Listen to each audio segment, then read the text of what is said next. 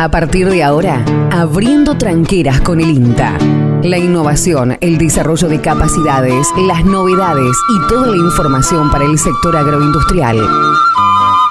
Abriendo tranqueras, el aporte del INTA para alcanzar una mayor potencialidad y generar nuevas oportunidades. En Forte 106.9 FM. Abriendo tranqueras con el INTA.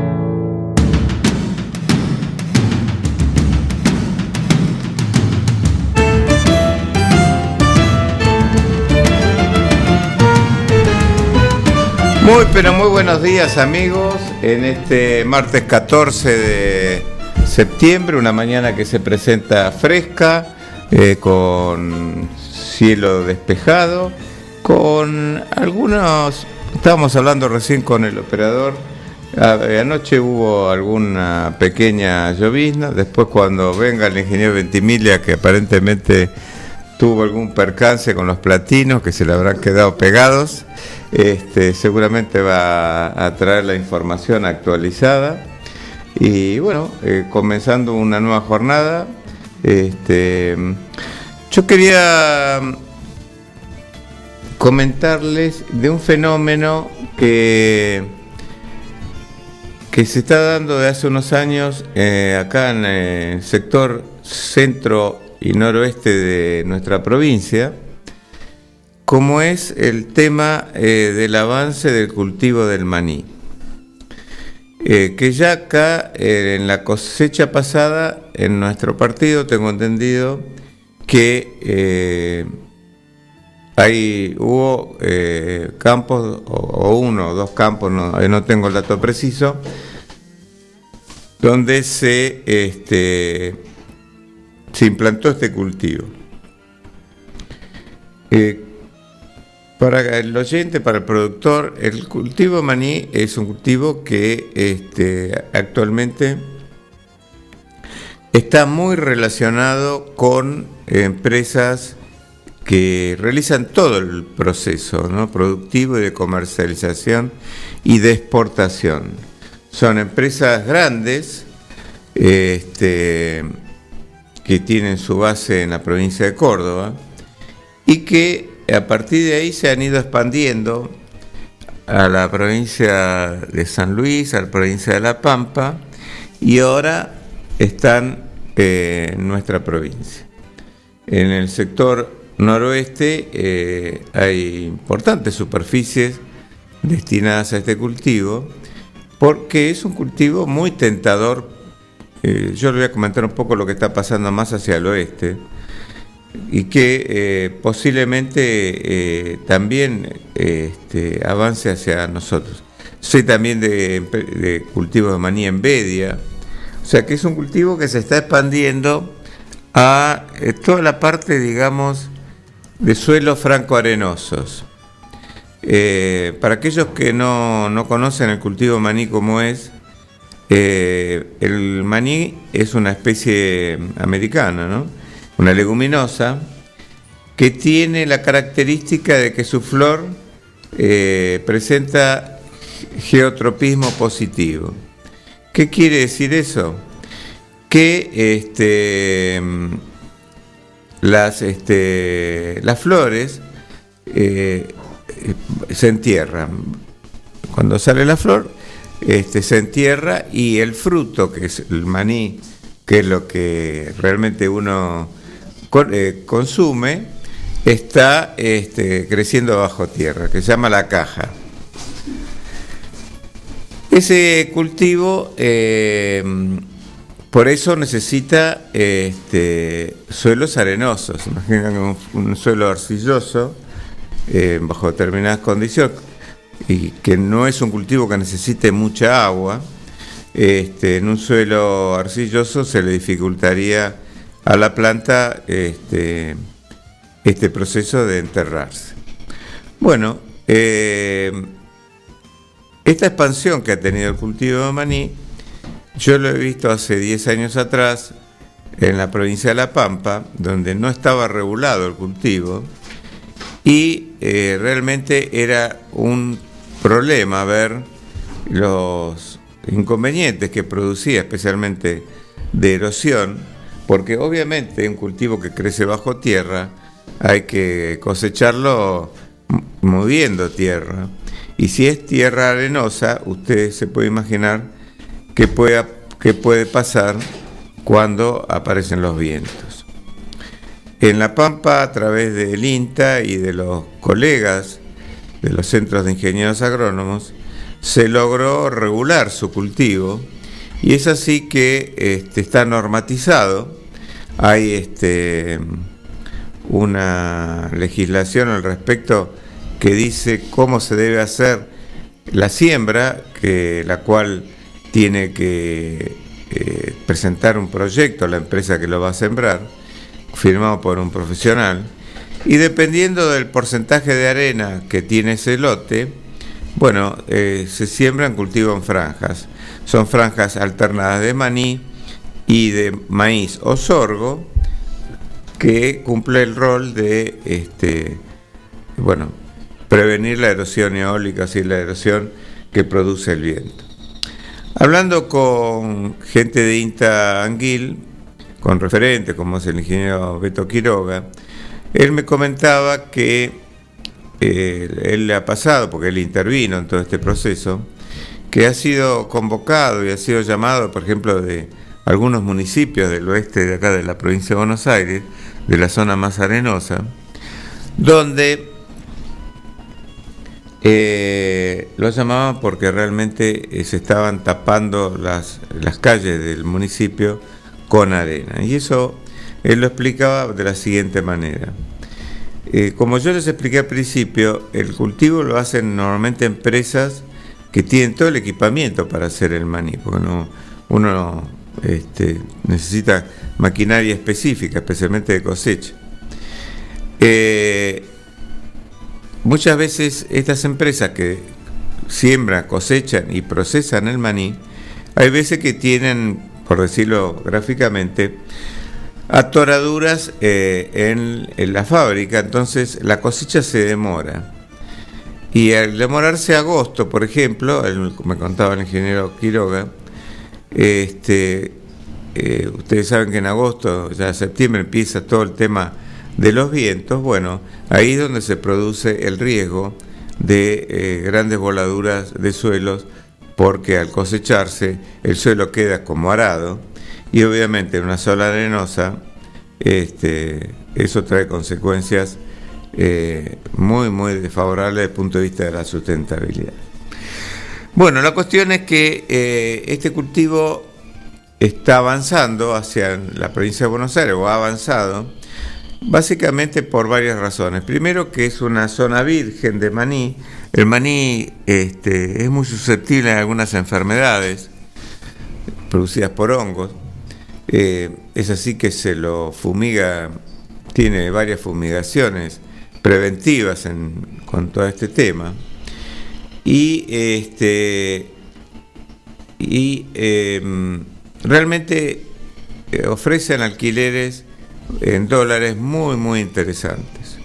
Eh, yo he escuchado alquileres que se están pagando, ofreciendo eh, pagos de hasta casi mil dólares la hectárea. Por eso hay muchos productores de la zona este que le está resultando muy atractivo este cultivo. Y es así que este, hay gente, dueños de campo, que tienen sus, gente, sus contratistas que le vienen trabajando, alquilando los lotes agrícolas hace mucho tiempo, que le están exigiendo a esos contratistas eh, la siembra de maní, los cuales tienen que hacer arreglos con las empresas para no perder sus clientes, o sea, para no perder el dueño, para no perder ese campo. O sea, eh, realmente el peso económico que tiene este cultivo es muy significativo. Eh, un poco el espíritu de lo que uno charlaba con el ingeniero Beto Quiroga, de lo que ellos hicieron en La Pampa, es que el cultivo de maní en La Pampa eh, viniera y formara parte de la rotación, pero que no es que viniera, hiciera desastre y se fuera.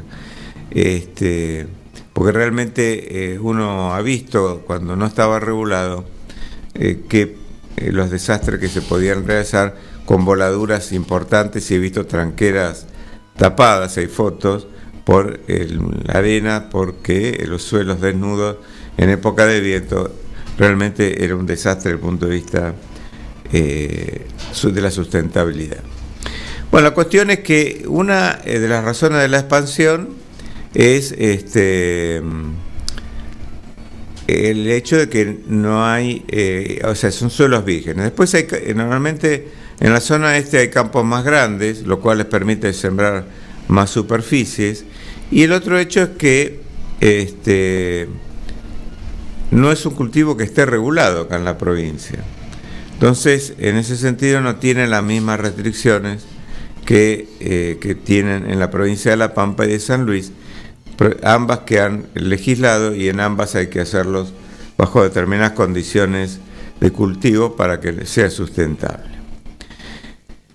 Eh, para ir finalizando, les comento que es un cultivo que este, hoy hay materiales que permiten la cosecha, si se quiere, temprana.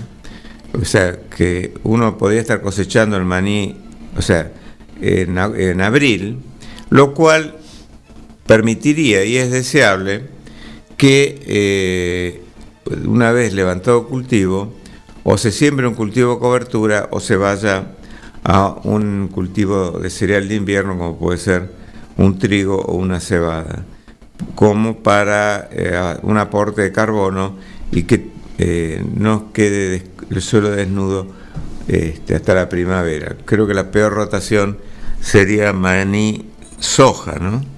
Este, un detalle que uno debería tener presente es que, eh, y esto yo lo he charlado con colegas de la zona este, el maní usan un herbicida que es pariente del pivot, que se llama cadre, que realmente soluciona bastantes problemas de malezas, por lo el cual es este, muy utilizado que es un, herbicida que este, necesita cerca de 400 milímetros entre el momento de que es aplicado y eh, la siembra del cultivo siguiente para ser desactivado. ¿Qué significa esto? Que si no llevan los 400 milímetros y el suelo es muy arenoso, las gramíneas que se siembren sobre el maní siguiendo la rotación realmente podrían tener problemas. Eh, hablando con colegas de La Pampa, me han comentado que incluso en suelos muy arenosos de La Pampa eh, y eh, con lluvias inferiores a estos milimetrajes que le acabo de mencionar, ha llegado a matar hasta centenos, que es la especie más rústica en este sentido como tolerante a este producto. Eso acá seguramente no es lo mismo, porque acá los suelos no tienen el porcentaje de arena que tienen en La Pampa, pero un poco más hacia nuestra zona, en la zona de América, eh, colegas me han mencionado que trigos que se han sido sembrados este, sobre maní han tenido pérdidas de rendimiento importantes que las han medido y fluctuaron entre un 30 y un 50%. O sea, un trigo, alambre por medio, me contaba un colega, rindió eh, un 50% menos este, en el caso de América eh, cuando se sembró sobre maní por este efecto que les acabo de comentar. Entonces, son cosas que hay que tener presentes. Eh, si este cultivo sigue expandiéndose hacia nuestra zona, como parecería ser que está, eh, tengamos en cuenta esto, ¿no? primero el tema del momento de cosecha, tratar de que eh, cosecharlo temprano para poder sembrar un cultivo que aporte carbono y que fije el suelo, y también todo el tema este de la residualidad de los productos que se utilizan, especialmente los herbicidas, porque este, si se va a un cultivo de fina, realmente podría haber problemas en el crecimiento del mismo. Así que eh, es para tener en cuenta y tomar decisiones. Buenos días, ingeniero Ventimira, ¿cómo le va? ¿Cómo andan? ¿Qué tal? Buen día, buen día. Espero que anden todos bien. Por acá bien, gracias a Dios. Eh, tuve un retraso. Sí, me tuve un, un retraso ahí. Bueno, lo dejé para que vaya practicando. Ah, bueno. Claro, porque si no. ¿A quién dejó? A usted, acá. Ah, yo pensé que había le dije, sí, quedémonos charlando un ratito más. Total, el ingeniero Carta va comenzando el programa. No, no, sí, por supuesto. Nada del otro mundo. Ahora, cuando estaba solo, eh, se complicaba la bocha. No, no, por supuesto. Pero ahora, bueno. Este, Estamos hablando con el operador que ha habido alguna pequeña regadita, ¿no? Anoche. No sé si usted la escuchó o la vio. Sí, pero no pasa nada. Insignificante. Nada, sí, sí, sí, sí, no, no. Ni, ni, ni registrada por los eh, las centrales. Eh, no, eh, eso ha permitido mejorar el, el, tiempo, porque, digamos, lo que se pronosticaba ayer, por ejemplo, en donde para mañana, entre mañana y pasado, teníamos una inestabilidad con eh, probables lluvias, eh, bueno, eso ya no, no está más. Eh, lo que vamos a tener es buen tiempo de ahora en más. para hoy fresco, a la mañana la temperatura actual es de 6 grados centígrados, la sensación térmica igual, este, el porcentual de la humedad 85%, la presión estaba un tanto baja todavía, 1009 hectopascales, y para los próximos días, hoy tendremos una máxima que no rondará no pasará los 17 grados centígrados, o sea, fresco. Ya mañana va a ir en aumento la temperatura, eh, buscando los 20 de máxima el jueves, aunque la mínima va a ser menor a la de hoy. Se esperan 4 grados y posiblemente en el campo, eh, calcúlele 2 mañana. O sea, va a ser el día más frío de la semana. Mm. Eh, pero con una gran amplitud térmica. Porque, eh, vuelvo a repetir. Eh, claro, a la tarde estará la máxima en los, 20. Y ya el jueves 22 ya empieza a aumentar, el viernes también 22 y el sábado podría ser el día más cálido de esta semana con 24 de máxima. Ah, Habría una ligera inestabilidad muy, muy pasajera, así como la de hoy, que podría dejar alguna gotita para el día domingo, pero nada importante. Veremos a ver qué pasa con ese pronóstico que hubo para la semana del 20, ¿no? Ah, bueno, eso es otra cosa, eso lo vamos a ver más adelante. Que, como decimos, es bastante cambiante, fíjese que de ayer a hoy ya hay un, hubo un cambio sustancial, ¿no? Este, así que bueno, tenemos un cielo espléndido, totalmente despejado, sobre el 9 de julio, eh, algo fresco, pero con sol, con lo cual enseguidita va a levantar, siempre y cuando tampoco se levante el viento, Exactamente. Porque ahí se siente mucho más. Bueno, si le parece, vamos a la pausa y volvemos. ¿Cómo no? Vamos, vamos. Abriendo tranqueras con el INTA. Cui, cui. En Agustín Álvarez 444 DR9 Multipartes. Repuestos automotrices, agrícolas y pesados. Todas las correas, cadenas agrícolas, crucetas y rodamientos. Todos los filtros bombas de agua y depósitos, suspensión, embragues. Agustín Álvarez 444, entre Cardenal Piroño y Alcina. DR9 Multipartes. Agendanos 2317 52 63 05.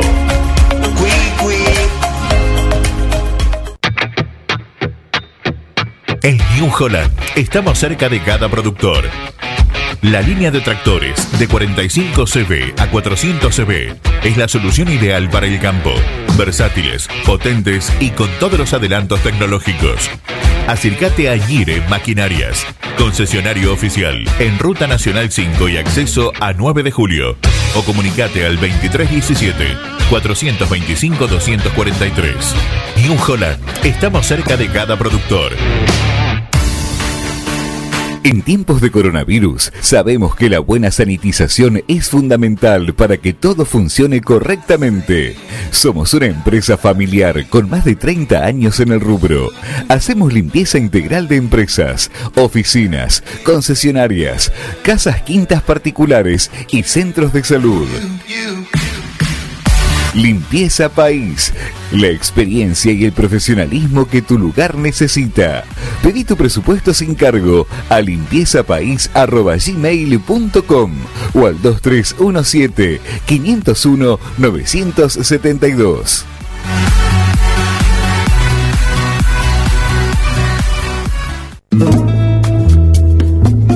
Multiversidad de la tierra, variedad de productos de la autogestión y la agroecología. Cocinería integral, panificados, sándwich vegetarianos e integrales, untables vegetales, feria de verduras y plantines, libros libres y ropa inclusiva, talleres con medidas de protección, porque la autogestión es una forma de vida. Estamos en Freire 1124, Multiversidad de la Tierra.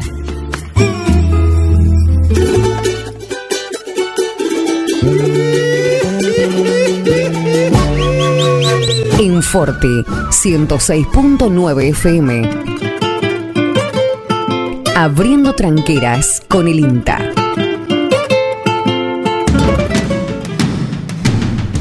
Bueno, muy bien, gracias Gabriel. Continuamos en esta mañana de día martes y le cuento que hoy Liniers tiene una entrada de 6.000 819 animales. Así que eso es lo que se va a subastar. Ayer, como le habíamos confirmado, le habíamos comentado, día lunes, eh, sin ingresos en Linier. Reiteramos, 6.819 cabezas para subastar. En lo que respecta al mercado granario, eh, el mercado operó en términos generales en forma positiva en el día de ayer. Vamos con las principales cotizaciones registradas. Siempre lo que damos son precios de pizarra. La soja sobre Rosario ganó 30 pesos, quedando en 33.300 pesos la tonelada. En Bahía Blanca ganó 502 pesos, cerrando en 33.282 pesos. En tanto que en Quequén ganó 13 pesos, eh, quedando en 32.303 pesos la tonelada. En el caso de maíz también operó positivamente. En Rosario 40 pesos arriba, 19.120 pesos la tonelada, en tanto que en Quequén 9 pesos arriba, 22.514 pesos. El trigo es la única especie que tuvo un retroceso. Sobre Bahía Blanca solamente la cotización cayó 284 pesos, cerrando a 22.515 pesos. Por último, el girasol, también con un saldo positivo, 15 pesos arriba, en Quequén, 38.177 pesos la tonelada. Con esto entonces hemos completado lo concerniente a los mercados, tanto el mercado granario como la entrada en Liniers. New Holland estamos cerca de cada productor. Para nosotros, cada grano es importante. Por eso, nuestras cosechadoras tienen doble rotor que permite cosechar una mayor cantidad y calidad de granos. Viví la mejor experiencia de cosechar con la línea de cosechadoras CR. New Holland. Acércate a Ñire Maquinarias, concesionario oficial. En Ruta Nacional 5 y acceso a 9 de julio. O comunicate al 2317 425-243. Neutral Mix. Nutrición animal de bovinos, cerdos y equinos. Líder en el país en productos de concentrados proteicos y distribuidores de Betty Pharma. Neutral Mix. Desde la ciudad de 9 de julio para todo el país. Ruta 5, kilómetro 261. Teléfonos 02317 611 612 611 613. Visita nuestra página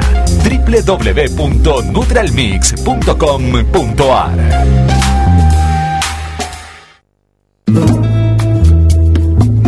Multiversidad de la tierra, variedad de productos de la autogestión y la agroecología. Cocinería integral, panificados, sándwich vegetarianos e integrales, untables vegetales, feria de verduras y plantines, libros libres y ropa inclusiva, talleres con medidas de protección, porque la autogestión es una forma de vida. Estamos en Freire 1124, Multiversidad de la Tierra.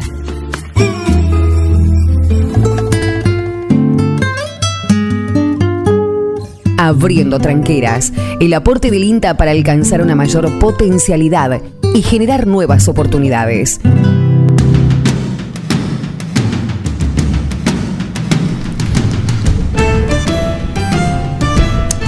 Bueno, muy bien, muy bien. Y vamos a hacer un breve comentario respecto a, bueno, eh, el impacto que tiene, no, no, os voy a decir nada nuevo, ¿no? Pero el impacto que tiene la parte climática sobre la producción. Y quien, si nosotros lo hemos sufrido también el año pasado en algunas zonas de nuestro país, por ejemplo la parte de Córdoba, la parte de Santa Fe, eh, con la falta de agua. Inclusive hubo 250.000 hectáreas de trigo que no se pudieron sembrar porque no, no había humedad. Y después se pasó la fecha, este, bueno, después hubo algunas heladas también en esa zona que afectó, eh, en fin. Ahora, este, si bien nosotros, este, por suerte, estamos un tanto mejor desde el punto de vista hídrico, con las últimas lluvias que se dieron, estoy hablando en términos generales, quizás no toda la, toda la, Argentina está igual, porque la parte del NEA eh, el agua vino quizás un poquito tarde, porque para este tipo de cultivos también hay que ser, eh, hay que decir que el trigo, cebada, todos estos cultivos de invierno ocupan muy poca superficie en esa zona, pero bueno, al que le toca, al que sembró y le toca, seguro que realmente lo padece. Eh, en este caso, el, punto más crítico de la región eh, lo, aparentemente lo tiene Brasil. Y esto, eh, digamos, son noticias que impactan porque Brasil es un consumidor importante de productos, sobre todo de granos como maíz y como trigo. Maíz dentro de lo que es la alimentación animal, eh, principalmente porcino, donde Brasil es, eh, digamos, uno de los grandes productores mundiales, eh, dejando de lado, bueno, otros como China y, demás, pero Estados Unidos, Brasil es un, fuerte productor y que se basa en la alimentación granaria, como la gran mayoría. Bueno, en general la condición climática no le ha sido tan favorable hasta ahora y se estima eh, una caída de 4,7 millones de toneladas en la producción total del país. Pero esa caída más fuerte está eh, centrada principalmente en el cultivo de maíz. En la producción total del país podría llegar a 252 millones de eh, toneladas. Em, esto lo argumentan fundamentalmente por dos factores. Uno, la prolongada sequía de las principales regiones productivas. Recuerde también lo que está pasando en el Paraná. Y el Paraná se soluciona con lluvias importantes en Brasil, no con lluvias importantes en Argentina.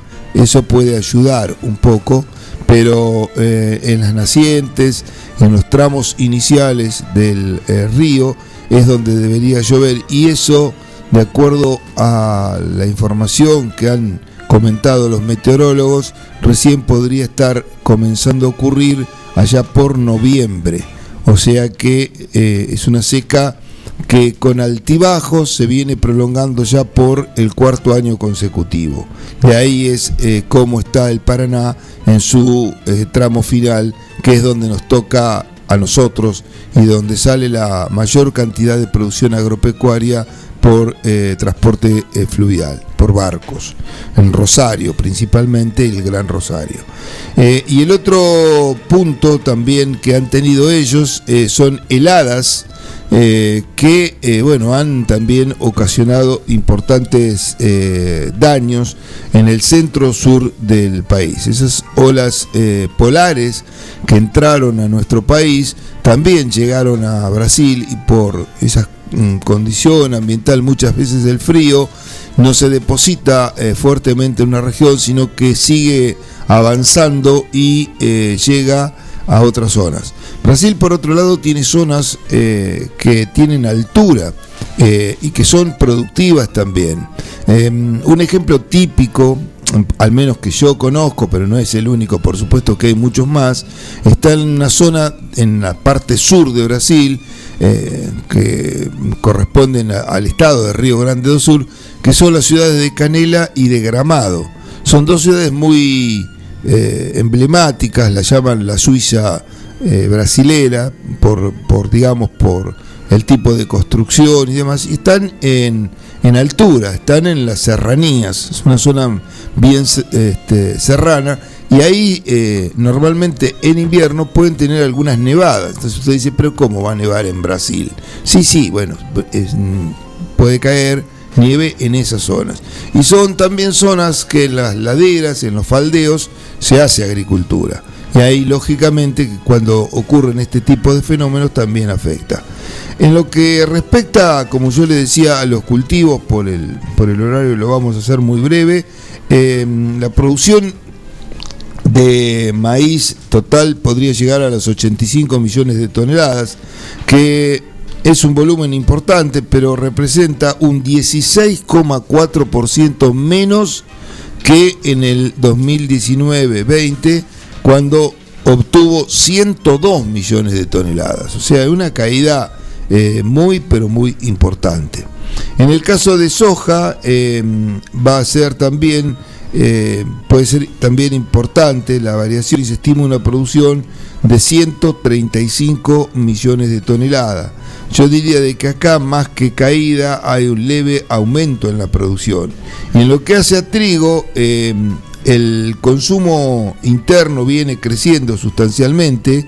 Eh, la producción eh, esperan que pueda aumentar algo. Este, pero al cierre de la misma podría, este, podría ser de 1,36 millones de toneladas eh, menos que el eh, año pasado. Así que bueno, veremos a ver qué sucede porque este tipo de números hoy en día en una este, agricultura, bueno, en un mundo globalizado donde la agricultura es una parte, pero todo lo demás también influye, repercute muy fuertemente. Por eso es las variaciones que se producen en, los, en las cotizaciones y ese efecto serrucho que se va dando de un día para otro, eh, porque pequeños cambios en las estimaciones de algunos países que son muy importantes en la eh, producción y en la exportación de productos, eh, bueno, repercute en el mundo entero. Un ejemplo, el más típico de todo, es lo que pasa con el informe de Luzda, que eh, brinda el Servicio de Agricultura Externa Americano y eso todos los este, analistas de mercado siempre están atentos y esperándolo y al otro día, eh, bueno, en función de ese informe hay cambios eh, muchas veces sustanciales. Brasil no se queda atrás porque vuelvo a repetir, es un gran productor de materia prima y también de productos derivados de esa materia prima. ¿Estás ahí? No te vayas. Ya viene la ventana radio con la conducción de Carlos Graciolo. Bueno, ¿qué pasa? Tire. Tire, tire, tire, tire, tire que cerramos. Acá, pero eh, escúcheme, ¿qué le pasa al operador? Está medio bellaco, si todavía no llegó el segundo operador. Recién está haciendo su entrada al triunfal el amigo Miguel Bengoa. Bueno, acá ve ahí, mire el revuelo que armó, mire, mire el revuelo que armó con no sé, que él está, medio exaltado hoy. Carlos, ¿cómo anda usted? Bien.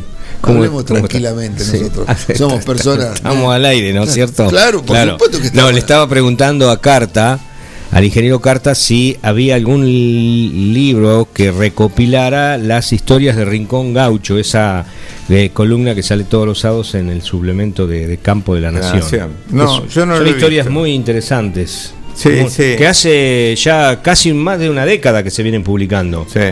Eh, bueno, Eh, a veces no, no es posible eh, leerlas, pero... eh, Bueno, pero ¿por qué no le escribe al diario directamente a la redacción y le consulta? ¿Eh? Eh, ¿Existe alguna recopilación? Creo que es más simple. sí, Yo Oh, te sí, me sí. puedo averiguar. O en una porque, librería importante también puede llegar a conseguir ese dato. Si está, si existiera. Claro, no. Y sí, claro. No, no, pero si yo le digo que Lo lo- tiene apuntado, le el, digo. el- el opera- apuntado. el operador sabe que hoy me parece que tomó una cuota de, no sé, en algún De momento. Sonrisal. No sé, en algún momento de Nervigenol parece. pero le cayó mal, fue Bueno. al revés. Eh, eh, Carlos, yo te voy a averiguar porque tenemos contacto de, mm, de gente que trabaja, que hace el suplemento. Ajá. Pues Nosotros le mandamos periódicamente artículos. Ah, bueno. Le voy a preguntar a ver si, o el contacto con el que escribe eso. Este, No, porque son distintos autores, cambian Ah. todas las semanas. No, no, no. Ah. Es una sección donde hay. ¿Vos lo compras siempre? El- sea, No, no, no, justamente, pero. Yo, yo tengo al- varios al- números y te los voy a traer. para Bueno, que- cómo no, muy interesante. Muchas gracias. Bueno, Bueno, hasta mañana. Sí, los, sí, los sí, despido. Se lo está echando, Sí, este, sí, sí, claro, ahora, ahora que se sacó la duda, ahora que ya Tengo que saludar a mi amigo. problemática, no echa así como un perro, vayan, nomás vayan. Eh, Bengoa, buen día. Uy, está, Uh, está me parece que. Hoy un día déjelo ahí, Hoy que un día hoy creo, hoy creo que sale herido usted. Yo me voy. Chao. Que lo pasen bien. Mañana, si Dios quiere podemos, a las siete y media vamos a estar por acá.